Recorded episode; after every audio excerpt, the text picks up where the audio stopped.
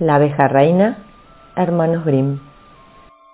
Safia y disipada era la vida en la que cayeron dos príncipes que habían partido en busca de aventuras y así no podían volver de ninguna manera a su casa. El Benjamín, el bobo, salió en busca de sus hermanos. Cuando los encontró, se burlaron de que él, con su simpleza, quisiera abrirse camino en el mundo cuando ellos dos, siendo muchos más listos, no eran capaces de salir adelante. Se pusieron a andar juntos y llegaron a un hormiguero.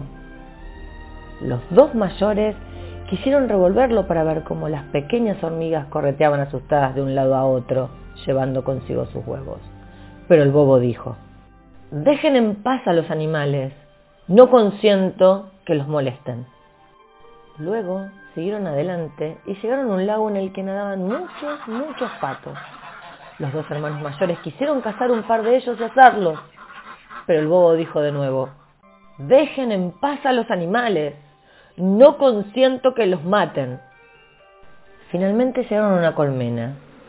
Dentro había tanta miel que rebosaba tronco abajo.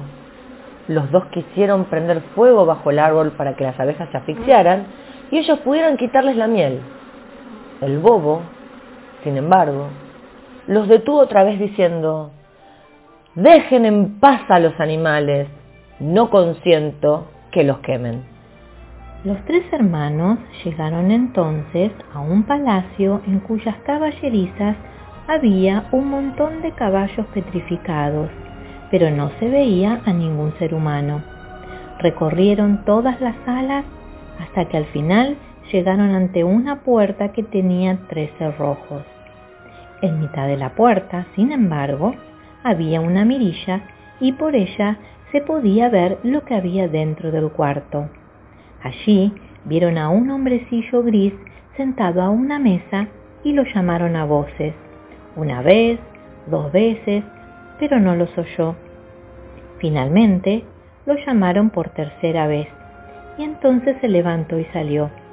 No dijo ni una palabra, pero los agarró y los condujo a una opípara mesa y cuando hubieron comido llevó a cada uno de ellos a un dormitorio.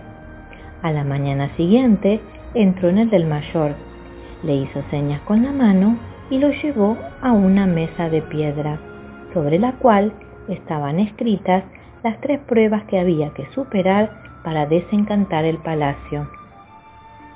La primera era así. En el bosque, debajo del musgo, estaban las mil perlas de la princesa. Había que buscarlas y antes de que se pusiera el sol no tenía que faltar ni una sola, o de lo contrario, quien hubiera emprendido la prueba se convertiría en una piedra. El príncipe fue allí y se pasó el día entero buscando, pero cuando el día tocó a su fin, no había encontrado más que cien y quedó convertido en piedra. Al día siguiente emprendió la aventura el segundo hermano, pero al igual que el mayor, se convirtió en piedra por no haber conseguido hallar más que doscientas. Por fin le tocó el turno al bobo y se puso a buscar en el musgo, pero era tan difícil encontrar las perlas y se iba tan despacio que se sentó encima de una piedra y empezó a llorar. Y según estaba allí sentado, el rey de las hormigas, al que él una vez había salvado, llegó con cinco mil hormigas, que al cabo de un rato ya habían encontrado todas las perlas y las habían reunido en un montón. La segunda prueba, en cambio, consistía en sacar del mar la llave de la alcoba de la princesa. Cuando el bobo llegó al mar, se acercaron nadando los patos a los que él una vez había salvado. Estos se sumergieron y sacaron la llave del fondo. La tercera prueba, sin embargo, era la más difícil. Entre las tres durmientes hijas del rey había que escoger a la más joven y predilecta, pero eran exactamente iguales y en lo único que se diferenciaban era en que la mayor había tomado un terrón de azúcar, la segunda sirope y la menor una cucharada de miel y había que acertar solo por el aliento cuál de ellas había comido la miel. Entonces llegó la reina de las abejas, que el bobo había salvado del fuego.